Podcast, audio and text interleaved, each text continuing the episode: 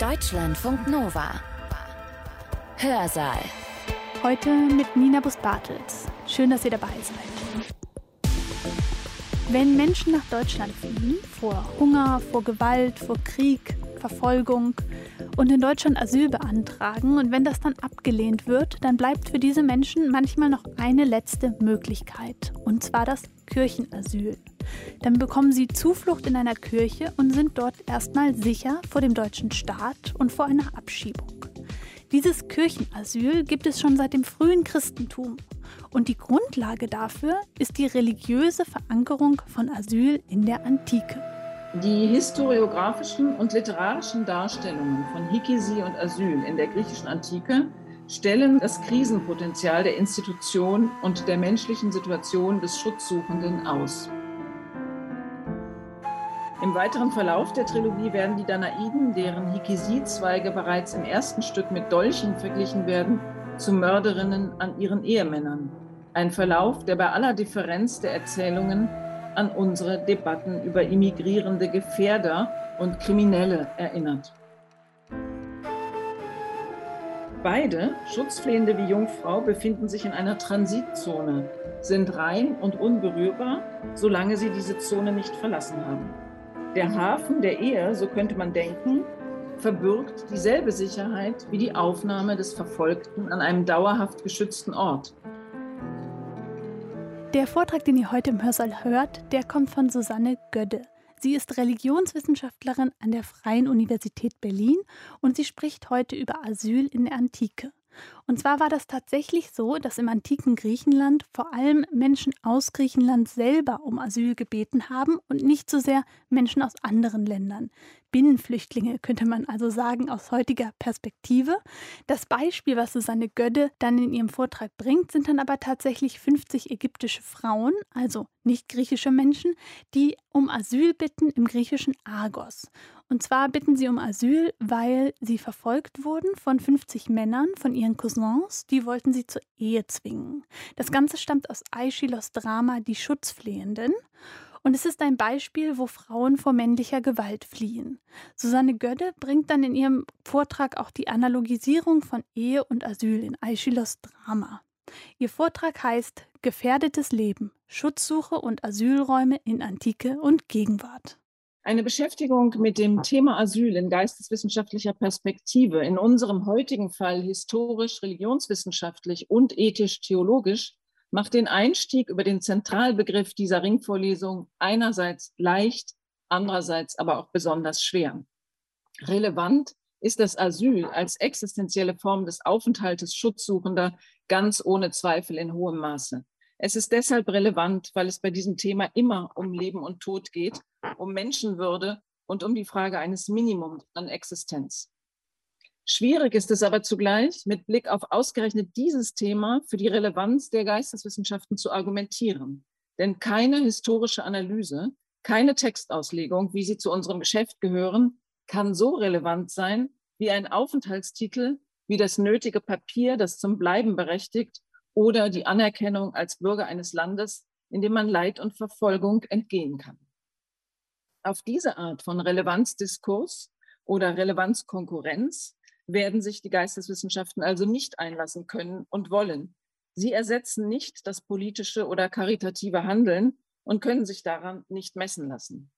Stattdessen haben geisteswissenschaftliche Disziplinen die Möglichkeit, zu rekonstruieren, welchen Niederschlag Konflikte von Flucht und Verfolgung, Asyl und Exil, Recht und Religion in Texten gefunden haben, die diese Erfahrungen literarisch verdichten und überformen. Literatur kann für Gewaltverhältnisse sensibilisieren, kann das Empathievermögen von Leserinnen und Lesern schulen, aber auch analytisch zum Verständnis von strukturellen Formen von Gewalt und Unrecht beitragen.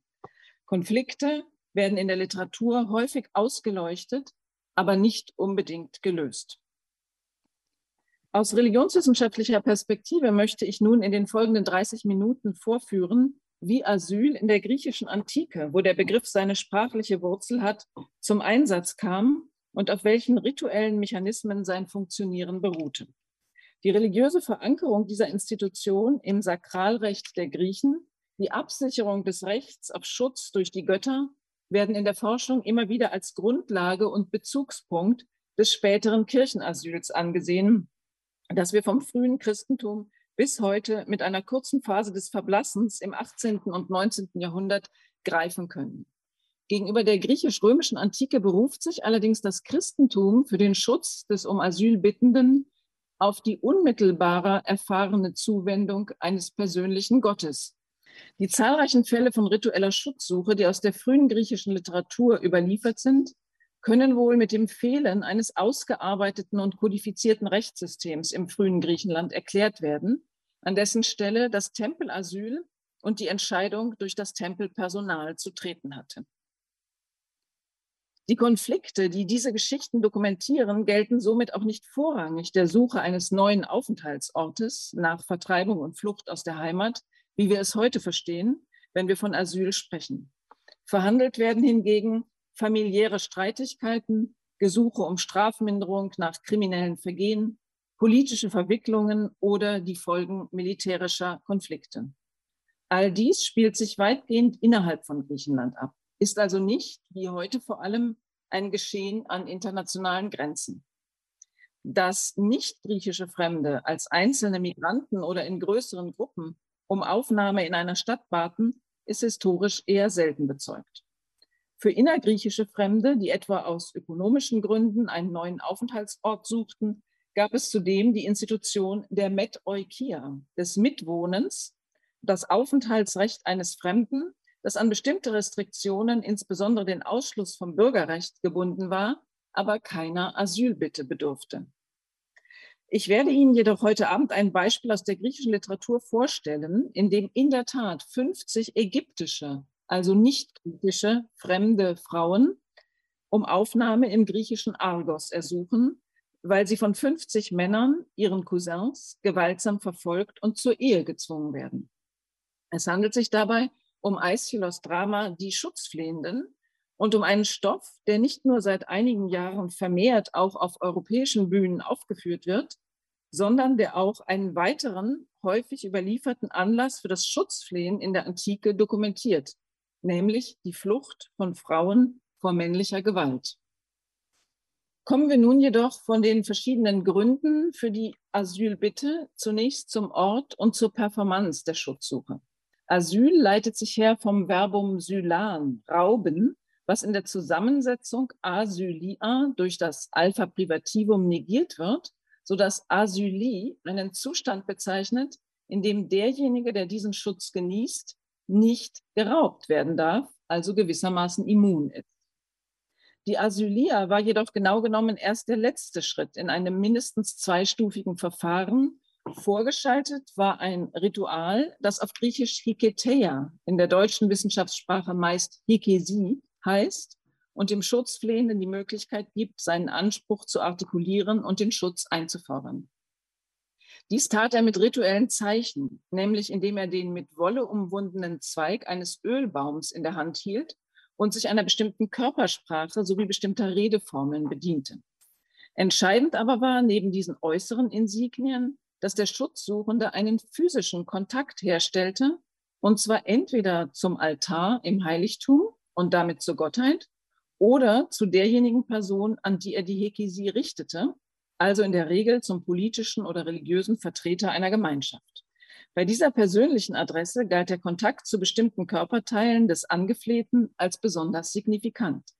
Es waren das Kinn und die Knie der schutzgewährenden Person, an die man sich wandte, begleitet von Redeformeln wie Ich flehe dich an bei deinen Knien oder bei deinem Kinn. Während die Berührung der Knie zunächst durch die erniedrigte Haltung der Flehenden zu erklären sein mag, hat die Antike dem Knie sowie dem Kinn darüber hinaus eine besondere Bedeutung als Sitz des Lebens zuerkannt. Die griechischen Wörter für Knie, Goni, und für Kinn, Geneion, leiten sich her von einem Wortstamm, von dem auch die Wörter werden, entstehen, Geburt und Nachkommen abgeleitet sind und somit sind beide Körperteile in besonderer Weise mit Reproduktivität und Lebenskraft assoziiert.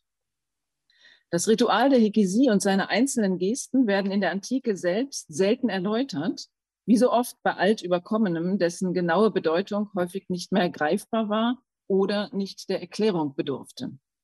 Doch liefert der römische Autor Plinius im ersten Jahrhundert nach Christus in seiner Historia Naturalis die folgende Erklärung für die Berührung der Knien.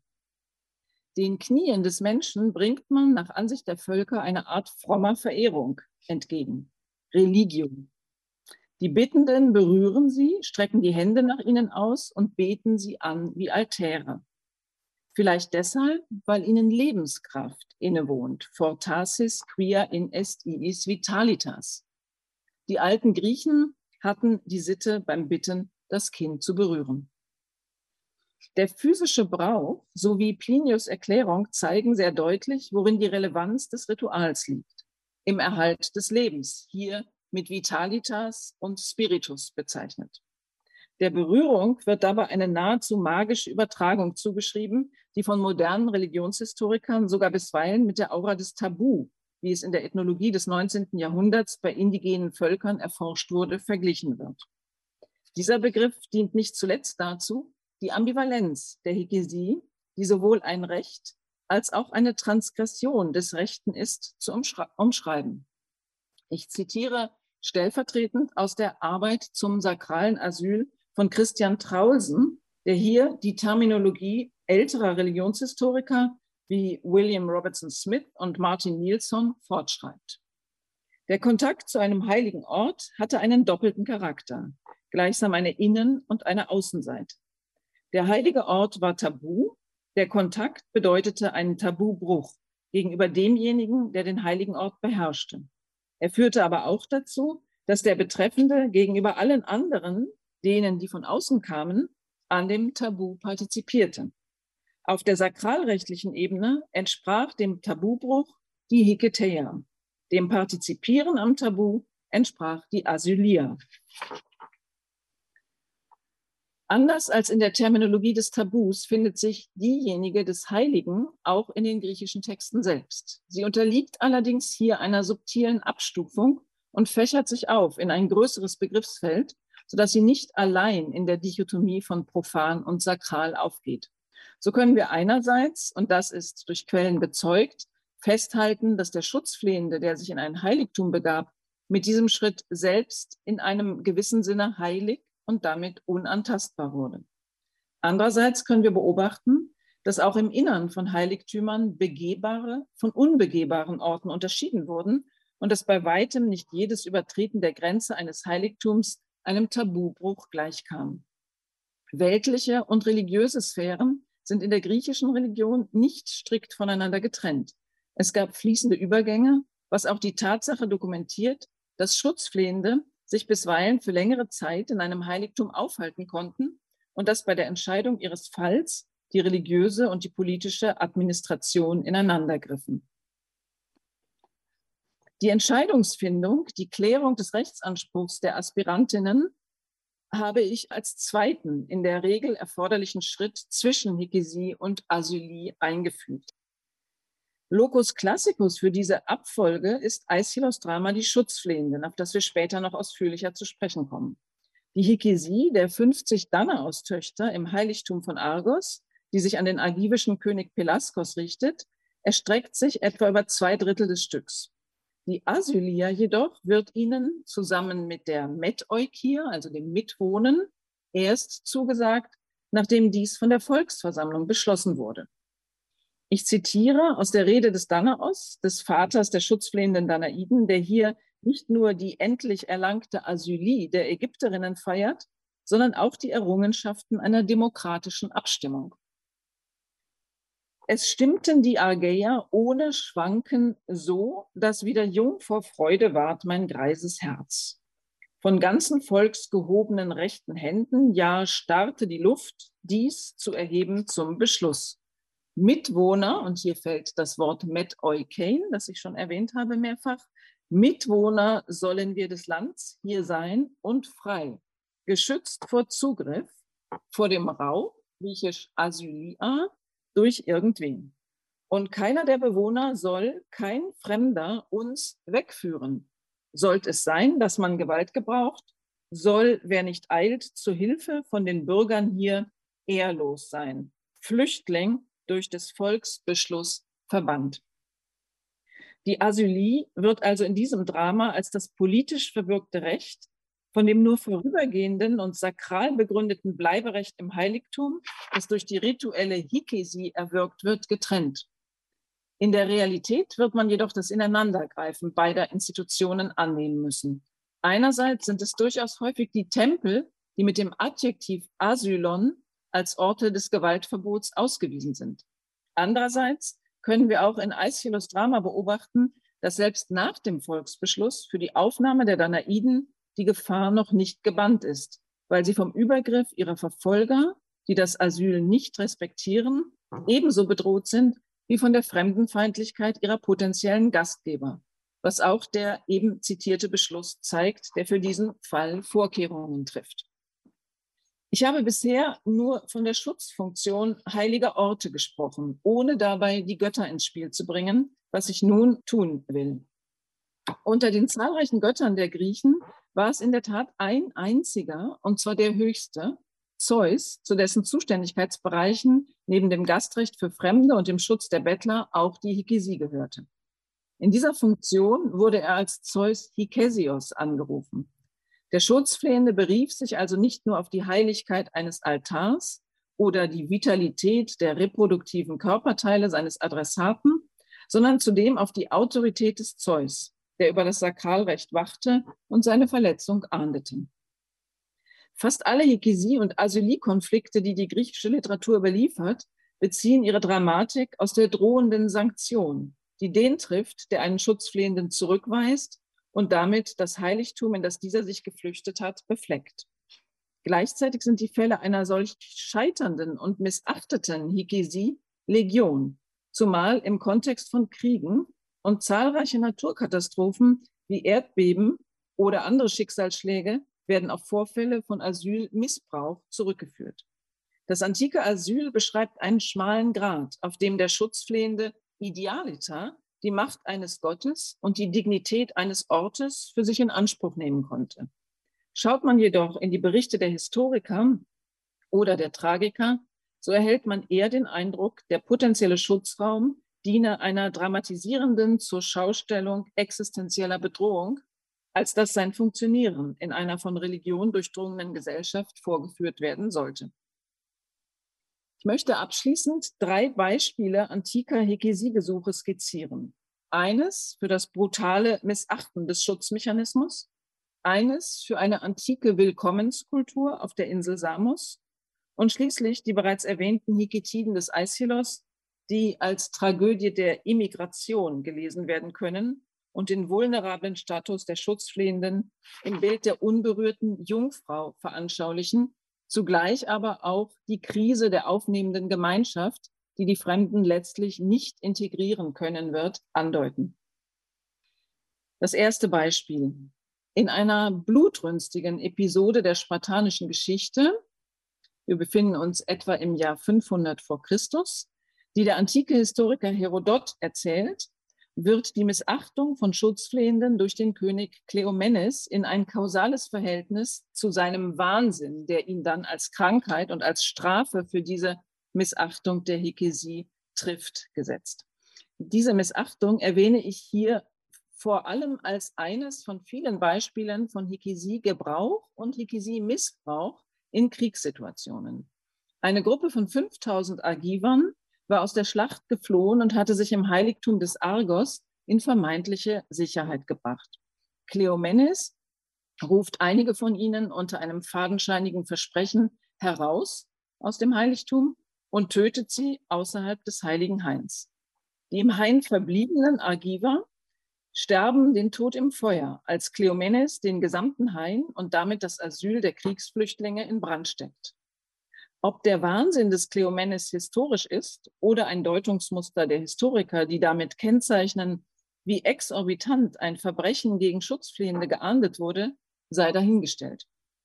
Heiligtümer scheinen jedenfalls im Rahmen kriegerischer Auseinandersetzungen beliebte Anlaufstellen gewesen zu sein, an denen militärische Handlungen zunächst ausgesetzt werden mussten, deren Schutz aber immer wieder unter Einsatz perfider Strategien ausgehebelt wurde, wobei selbst die skrupellosesten Verfolger darauf achteten, die Schutzflehenden außerhalb des Heiligtums zu töten, wo der sakrale Schutz nicht galt. Das zweite Beispiel, was ich etwas augenzwinkernd als Willkommenskultur bezeichnet habe, spielte sich möglicherweise um 600 vor Christus auf der Insel Samos ab und wird ebenfalls von Herodot erstmals überliefert. Weitere Überlieferungen derselben Episode enthalten geringfügige Abweichungen und die historische Glaubwürdigkeit der Geschichte, die offenbar als Aitiologie, also als Ursprungserzählung für ein samisches Fest fungiert, mag angezweifelt werden. Sie lässt sich aber als eine schöne Parabel auf humanitäre Hilfe lesen. Der samische Tyrann Periander hatte im Zuge einer Strafaktion gegen Korkyra 300 Söhne korkyräischer Familien als Geiseln genommen und beabsichtigte, sie an den Hof des lydischen Königs Aliates nach Sardis zu senden. Bei einem Zwischenstopp auf Samos konnten die Geiseln in das dortige Artemis-Heiligtum fliehen. Die sie bewachenden Korinther versuchten, die Kinder aus dem Heiligtum wegzuschleppen, doch die Samier verhinderten es als ihnen Lebens, die Lebensmittel entzogen wurden, so berichtet Herodot, veranstalteten die Samier ein Fest, das sie bis zum heutigen Tag feiern. Jeden Abend, solange die Knaben im Heiligtum waren, führten die Jungfrauen und Jünglinge Reigentänze auf. Und während des Tanzes wurden Sesam und Honigkuchen als Opfer dargebracht, die die Knaben aus Kerkyra wegnehmen und verzehren sollten. Das führte man so lange fort, bis die korinthischen Wächter davonsegelten und die Knaben dort ließen. Dann brachten die Samier die Knaben nach Kerkyra zurück. Kleomenes und die Samier sind zwei beliebig herausgegriffene Beispiele, mit denen schlaglichtartig verdeutlicht werden soll, wie selbstverständlich die Flucht zum Heiligtum für Verfolgte und in Not geratene im antiken Griechenland offenbar war, aber auch wie prekär der sakrale Schutz sein konnte. Ich komme zu meinem dritten Beispiel. Die bereits mehrfach erwähnte Tragödie Die Schutzflehenden, auf Griechisch Hiketiden, von Aeschylus wurde im Jahr 463 vor Christus aufgeführt und ist der paradigmatische Fall einer literarischen Hekesie bzw. Asyldarstellung aus der griechischen Antike. Ich will mich in meinem knappen Referat dieser Tragödie auf die folgenden vier Aspekte konzentrieren, die zeigen, wie wenig selbstverständlich dieses Asyl ist. Erstens die Verwandtschaft als Voraussetzung der Aufnahme in Argos. Zweitens die drohende Verunreinigung des aufnehmenden Landes durch die Asylantinnen. Drittens den prekären Status der Flüchtlinge, ihr permanentes Auf der Flucht sein. Und viertens die Analogisierung von Ehe und Asyl. Ich komme zum ersten Punkt, die Verwandtschaft. Die 50 Danaus-Töchter, die zu Beginn der Tragödie in Griechenland anlanden und sich am Altar der zwölf Götter außerhalb der Stadt Argos versammeln, fliehen vor ihren 50 Cousins, den Söhnen des Ägyptos, die ihnen mit Gewalt eine Ehe aufzwingen wollen. Das Bild der Jungfrau und Braut als Schutzflehender scheint in der griechischen Kultur durchaus verankert zu sein. Jedenfalls belegt das ein alter Weisheitsspruch des Pythagoras, in dem die Überführung der Braut vom Haus der Eltern in das des Bräutigams mit ihrer Wegführung von einem Altar, an dem sie bisher Schutz genoss, verglichen wird. Die ägyptischen Mädchen begegnen in der ersten Szene der Tragödie dem athenischen König Pelasgos, der ihr fremdes Aussehen hinsichtlich Hautfarbe wie Kleidung bemerkt, sodass er sie mit Amazonen vergleicht. Doch sind ihm die Insignien der Hikesie, die sie tragen, vertraut ein Zeichen griechischer Kultur. Die Danaiden können sich zudem als Verwandte des agivischen Königshauses ausweisen, denn sie sind Nachkommen der vor fünf Generationen aus Argos vertriebenen Königstochter Io, die als Geliebte des Zeus von Heras Eifersucht verfolgt wurde und schließlich in Ägypten ihren Sohn Epaphos, einen ägyptischen Halbgott, zur Welt brachte. Die leider nicht vollständig erhaltene Danaiden-Trilogie, von der wir nur dieses eine Drama, vermutlich das erste, kennen, zielte möglicherweise nicht nur auf den Konflikt zwischen Danaos Töchtern und Ägyptos Söhnen, der nach einer Zwangsheirat, vermutlich im zweiten Stück der Trilogie, in der grausamen Tötung von 49 Ehemännern resultierte. Auch die Ernennung von Danaos zum König und zweiten Gründer von Argos mag darin eine Rolle gespielt haben.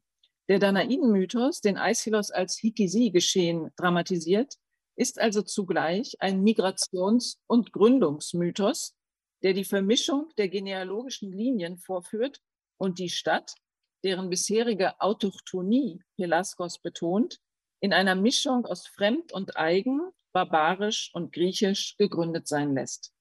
Die Zugehörigkeit der Danaiden zu Griechenland über ihre Abstammung von Io erscheint dabei als wichtiges Kriterium bei der Behandlung und Bewertung ihres Asylgesuches.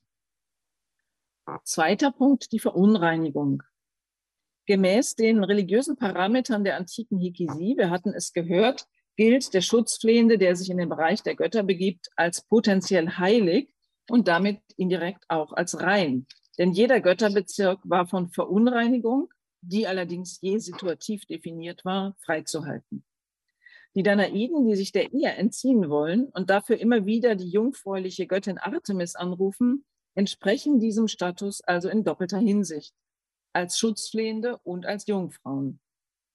Doch ist die Reinheit in Argos durch ihre Ankunft in mehrfacher Hinsicht bedroht. Zum einen beruft sich der aus einer autochthonen Familie stammende Pelasgos bei der Vorstellung seines Landes darauf, dass ein ägyptischer Arzt einst das Land, Zitat, dass ein ägyptischer Arzt einst das Land von menschenmordenden Ungeheuern, die es mit der Befleckung alten Blutes beschmutzt hatten, gereinigt habe. Und er nennt diese Ungeheuer eine Drachenschar und eine übel gesonnene Mitwohnerschaft. Das Wort Syneukia oder Xyneukia, Mitwohnerschaft, das hier fällt, ruft die Meteukia auf, die die Danaiden in Argos mit ihrer Hekesie erwirken wollen und es insinuiert, dass Pelasgos alles Fremde als Bedrohung empfindet und von seinem gereinigten Land fernhalten will. Zwei weitere Male drohen die Schutzflehenden mit unterschiedlichen Vorzeichen zur Befleckung von Argos zu werden. Zunächst, als die Danaiden Pelasgos, der sich zu ihrer Aufnahme lange Zeit nicht durchringen kann, mit der Ankündigung erpressen, sich sollte er ihr Gesuch ablehnen, an den Götterbildern zu erhängen und so das Heiligtum mit Blut zu beflecken. Dies käme einer Verletzung des Sakralrechts durch Pelasgos gleich, für deren Bestrafung im Stück immer wieder der rächende Zeus Hikesios, der Zeus der Schutzflehenden, angerufen wird. Im weiteren Verlauf der Trilogie werden die Danaiden, deren Hikisi-Zweige bereits im ersten Stück mit Dolchen verglichen werden, zu Mörderinnen an ihren Ehemännern. Ein Verlauf, der bei aller Differenz der Erzählungen an unsere Debatten über immigrierende Gefährder und Kriminelle erinnert. So hat es in jüngerer Zeit Lektüren dieses Stücks gegeben, die eine kritische Haltung gegenüber Asyl und Meteukia im Design der Tragödie angelegt finden. Eine xenophobe Polis-Ideologie, wie wir sie aus der patriotischen Propaganda der Stadt Athen im vierten Jahrhundert vor Christus kennen. Demgegenüber steht allerdings eine Sprache, die Fragilität und Emotionalität exponiert und die Partei ergreift für das Schicksal der Schutzflehenden und gegen die sich abschottende Polis. Und damit komme ich zum nächsten Punkt, ähm, nämlich dem Auf der Flucht sein. Aeschylus gelingt es in den Heketiden mittels einer poetischen Sprache, insbesondere das Prekäre und Instabile der Flucht der Danaiden ins Bild zu setzen. Im Appell an die Hilfe des Pelasgos imaginieren die Danaiden sich als verfolgtes Kalb, das sich an einen schroffen, abschüssigen Felsen verirrt hat und dem Hirten verzweifelt seine Not signalisiert.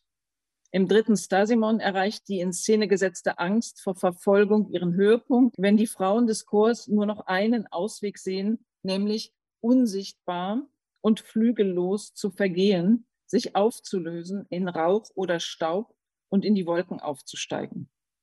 Das Lied enthält weitere Todesvisionen, die Bilder von hohen Felskuppen und vom Sturz in die Tiefe aufrufen, letzte Möglichkeiten, sich der sie bedrängenden Gewalt zu entziehen.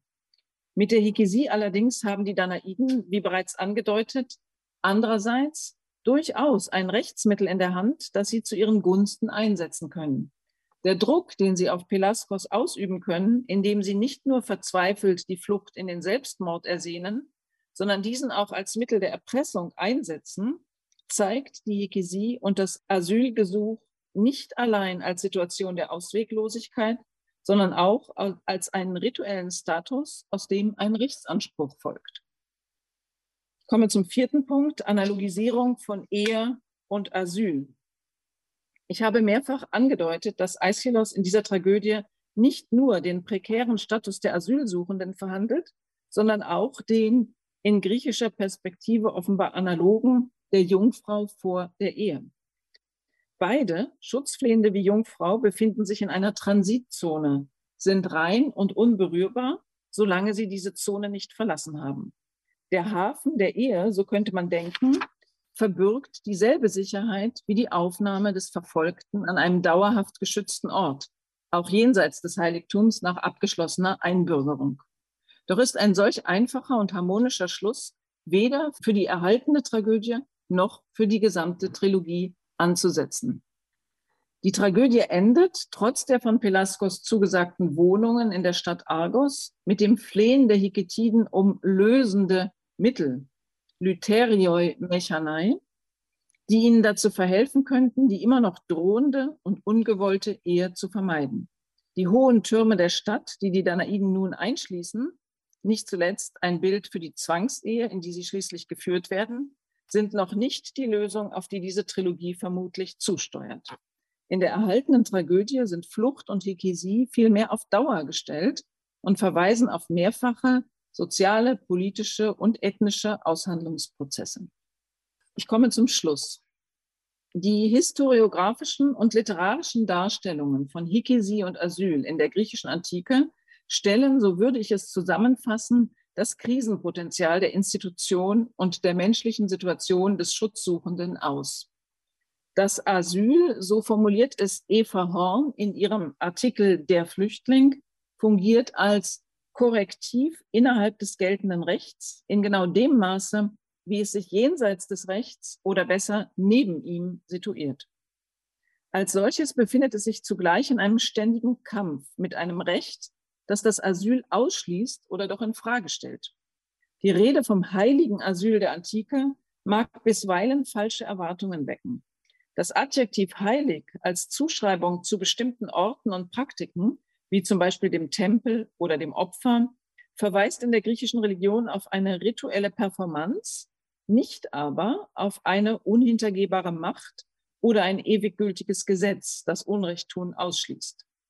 Sakrilege waren an der Tagesordnung und die Verbindlichkeit des Tempelschutzes war vor allem durch eine religiöse Rhetorik fundiert. Wer sakrales Recht verletzte, zog gemäß einem verbreiteten Denkmuster den Zorn eines Gottes auf sich. Bei dieser Logik handelt es sich um ein von Menschen gemachtes Narrativ, das bald mehr, bald weniger handlungsorientierend wirkte und das die Frage aufwirft, ob es denn keine profane juristische Gesetzgebung gab, die den Hikesi-Verstoß ahndete. Eine ausführlichere Analyse dieser Zusammenhänge hätte herauszuarbeiten, wo in dieser Gemengelage die Grenze zwischen Rhetorik und Menschenrechten, zwischen Verbindlichkeit und parajuridischem Gewohnheitsrecht genau verläuft.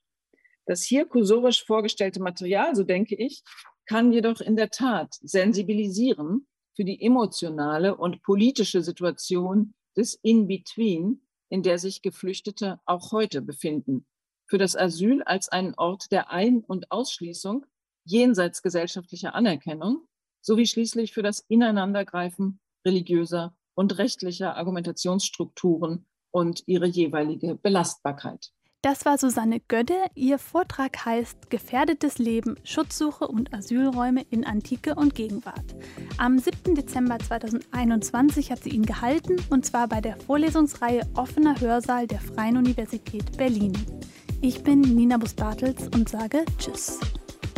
Deutschlandfunk Nova. Hörsaal. Jeden Sonntag neu. Auf deutschlandfunknova.de und überall, wo es Podcasts gibt deine Podcasts.